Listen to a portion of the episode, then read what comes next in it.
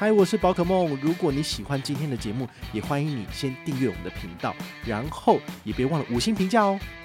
今天的主题是去日本玩，到底要怎么刷卡赚回馈啊？今天呢，以永丰卡为例，跟你分享。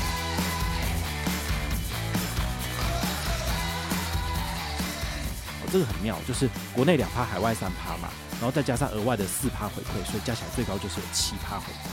那这个四趴回馈呢，回退一下，你可以拿的上限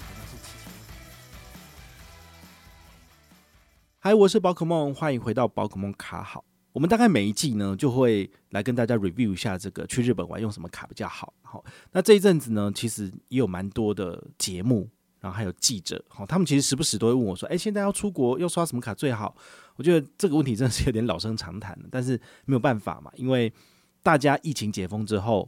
就是很爱出国玩，那日本又是我们最喜欢的国家之一，所以这个是呃理所当然，大家都想知道到底去日本玩要怎么去规划，怎么去刷卡，那怎样才能够赚到最大的回馈？好，那这次我也很幸运啊，哈，就是受到阿关的节目关我什么事？好，就是三立的新节目，就是邀请我去，那就在节目上面跟大家分享哦，到底怎么刷最划算这样子。那阿关先问我一个问题，他说。现在很多人都在讨论这种双币卡，双币卡到底好不好？去日本适合吗？好，这时候呢，我觉得就是要跟大家解说一下，这到底是什么东西。所谓的双币卡，就是你在台湾刷卡扣的是台币的账户的钱，但是你在国外刷卡就是扣外币账户的钱，所以双币卡就是这个意思。好，台币跟某一个国家，好，是日本或者是美国，好，美国就扣美金这样子。好，那以日本来讲的话呢，就是所谓的呃日元双币卡，那。永丰银行他们有张卡片叫做永丰日元必备卡。哦，这个日元必备卡它的玩法很简单，就是你账上如果有日元，那么你刷日币的时候，它就会扣你账上的日元。哦，那如果你刷的是台币，它就是扣你账上的台币，就是这么简单。因为日币你必须要事先准备好，所以你就必须要去稍微了解一下这个日币的金额高低。好像以今天的时间，哈，这个我们录录节目的时间是五月二十九号。这时候的日币居然来到了零点二一，所以非常非常的低廉，大概是上一波零点二一，又大概要过了半年多以后才到这边来。所以如果你要去日本玩，现在也觉得零点二一很便宜，那你是不是可以先换一些在账上？那么出国的话呢，只要刷日元必备卡，它就会扣你账上的日币，再加上这张卡片有海外的现金回馈，诶，是不是就是一鱼双吃，可以拿到很多的回馈？好，那当然。海外刷卡就会收取一点五趴交易手续费嘛，只要他给你的回馈高于这个数字，甚至高很多，那我觉得就划算。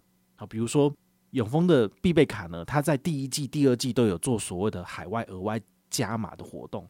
那它的登录时间可能都是三月初或者是六月初，好，六月一号会需要再做一次登录，它限量五千个名额，但是加码三趴的部分，每个人上限是给五百，所以你大概回推一下，好，刷个一万六左右。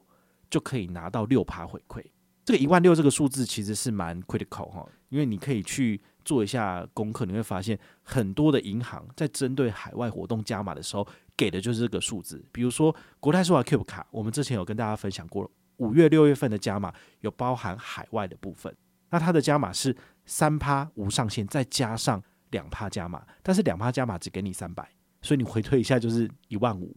所以，如果你要去日本玩的话呢，你刷 Cube 卡就是五趴回馈，那只能刷一万五而已。那如果你刷的是日元必备卡，那么有登录到的话呢，你可以刷的是一万六千六百六十六。这个金额其实你看一看，你发现其实差不多，对啊。所以各家银行他们的预算大概就是这个样子。好，所以你就可以稍微抓一下，五趴六趴回馈差不了多少，扣掉一点五趴，你就是赚个三点五到四趴，四点五趴左右。好所以这就是大家可以去考虑使用的。好，对于我来讲，我会优先把这些高回馈的卡片的额度用满，再来依序往下使用。好，所以现在就要提到两张卡了。第一个是永丰的日元必备卡，第二个呢是国泰世华的 Cube 卡。好，你有卡片的记得拿出来使用。那再来出国之前呢，你要买机票，要订房，要怎么刷最划算呢？如果是买机票的话呢，其实你可以考虑哈，就是有一些卡片呢，针对机票的通路是给予高额回馈的，比如说永丰大户卡。永丰大户卡其实它在旅行社还有航空业这两个通路，通通都是有额外五趴加码的，但是它的加码的回馈呢，这个上限很低，就是只有三百，所以你回退一下，大概少个六千块就满了。那这个六千块，你会觉得说，天哪！我买传统航空公司，我现在去日本很贵耶，一万二、一万三，甚至你搭星宇航空是一万七。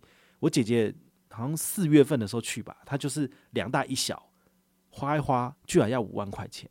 那五万块钱如果刷这个永丰大户卡，当然就不划算嘛，因为它上限只能刷六千，所以永丰大户卡很适合拿来刷什么？刷联航，尤其是虎航、好乐淘，他们随随便便就是一张机票最便宜多少？九八八，或者是一千二、一千三。那你如果是两个人的话呢，再加上微博，我觉得六千块应该是可以啦。好，所以这张卡片反而很适合喜欢搭联航出国的人哦。那你用这张卡片来刷，你就可以拿到五趴的加码。那他如果请款的单位是国内的，好，就是他的卡机是设定在国内的，那你就可以拿到两趴。海外的话就是拿到三趴。那海外就是最高就是五加三，就是八趴回馈。但是呢，会被扣一点五趴交易手续费。好，所以你用这个逻辑，你就会知道说啊，我机票就先用大户买。那再来，如果我要订房的话，好，我们的程序一定是机票先找好，然后再找房间嘛。那订房刷什么卡比较好？其实很多的呃线上 OTA，就是 Agoda、Booking.com、Hotels.com 这些呢，都是大部分的这个信用卡公司所认可的所谓的呃旅游通路的交易。所以呢，像刚刚介绍过的。永丰必备卡，好，尤其是美元的部分，好，如果你的刷卡请款单位，你最后的那个币别，你选择的是美元或者是日元，你就用相对应的这些外币的双币卡来刷，那么你就可以扣你账上的对应的日元，那可以拿到多少？其实这一次永丰必备卡它有针对额外的指定通路给到最高七趴的回馈，好，这个很妙，就是国内两趴，海外三趴嘛，然后再加上额外的四趴回馈，所以加起来最高就是有七趴回馈。那这个四趴回馈呢，回退一下，你可以拿的上限好像是七千五，所以你就是七千五左右的订房刷这一张永丰必备卡，诶，你可以拿到最高的回馈。我觉得这个也是一个不错的方式。那你就觉得说七千五哪够啊？像我之前去住巴厘岛，诶，他一个晚上要一千美金，那是三万块台币，三万块台币怎么可能用这张卡片就可以直接 cover 过去，对不对？一下就没了。那你要怎么做？哈，这时候你当然是要用别的卡，但是我觉得一般人不会这样去住。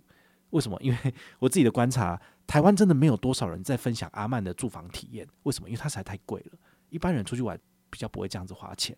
所以呢，我们以一般社会大众比较会去住的房型，大部分都是日本的商务旅馆。那商务旅馆它在淡季的时候，其实两千块有找，真的是很便宜。所以你如果是去住三天好了，那是不是六千块有找？六千块到七千出头的金额，你就可以用永丰必备卡来刷。那么你就可以解决你，比如说你要住两个地方，那第一个地方的饭店住宿你，你就解决掉了。那第二个景点，那你可能就可以再用永丰大户卡。永丰大户卡它有针对这个旅游业，然后还有线上的 OTA 平台，也都是有最高有到八趴回馈。哦，所以你这两张卡片拿来一起用，诶，其实回馈就很高了。那你会想说，啊，他那个三百块的加码不是一个月只能够刷六千？那一个月刷六千块，我这个月刷了机票，我就不能够再买饭店啦，那怎么办？啊，没有办法，因为那个银行他们基本上就是预算有限嘛，他不可能给你那么高的回馈。像以前最高是六百，所以你就可以刷到一万二，那当然很爽啊。那现在就只剩六千了，没办法。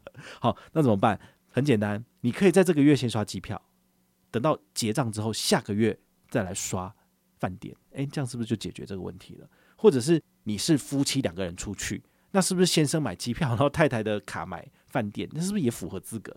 你都可以拿到回馈啊。好，所以以最终要拿到的刷卡回馈为主的话，其实用这种方式，你也可以解决这个上限太低的这个问题。好，那那我觉得真正问题就是说，这卡片每个月的回馈上限真的是太惨不忍睹了。好，我当然希望说他们不要再缩水了，因为如果越缩水的话，就越难用嘛。好，那到最后大家就会跑去用什么？像 Cube 卡，好，就是三趴点数回馈无上限。那三趴的话呢，你这些点数再拿去换里程飞出去又不用钱了，所以有的时候我要刷的金额如果很大，我就会优先使用 Cube 卡，好，是这个原因。好，但是如果一般小资族的话呢，这个三趴回馈啊，跟刚刚讲的这什么必备卡、大户卡的六趴、七趴、八趴回馈比起来，三趴是不是只有它的一半？对不对？所以它就不适合你了。对，所以我觉得以消费金额来算的话呢，这一次单笔刷卡的金额。破了好几万的话呢，那你比较适合用的是 Cube 卡。但是如果你的消费金额都是只有几千块一点点的，那你就可以用低门槛高回馈的卡片。好，这样子对于你来讲，我觉得你会赚到比较多。对，所以我觉得大家还是要去区分一下，而不是说永远都是 Cube 卡最好。倒不是这回事，因为它是无上限的特性，所以比较适合大额支出。但是如果你的每次刷卡消费都要 CP 值很高，要省最多钱，钱要压得最低，那反而用永丰的套卡，诶，比较适合你，然后你可以省下比较多钱这样子。好，那我们现在机票、饭店通通都准备好了，接下来就要出门了。到日本当地要怎么刷比较好？到日本当地的话呢，你当然是拿信用卡刷了嘛。好，我以我自己的经验，我在二月份我主要刷两张卡片，第一个是 Cube 卡，因为 Cube 卡那时候有活动加码，然后就是五趴回馈，最多可以拿到三万块钱。但现在第二季只剩下刷一万五，你就知道它一直缩水。哦，那第二张的话呢，是我的联邦集贺卡，联邦集贺卡那时候在搭配 JCB 有一个活动，就是你只要刷五万日币，它就回馈五千日币到你的账上，很厉害。但是这个活动。现在还没有回馈到账上，所以不知道我到底有没有完成任务。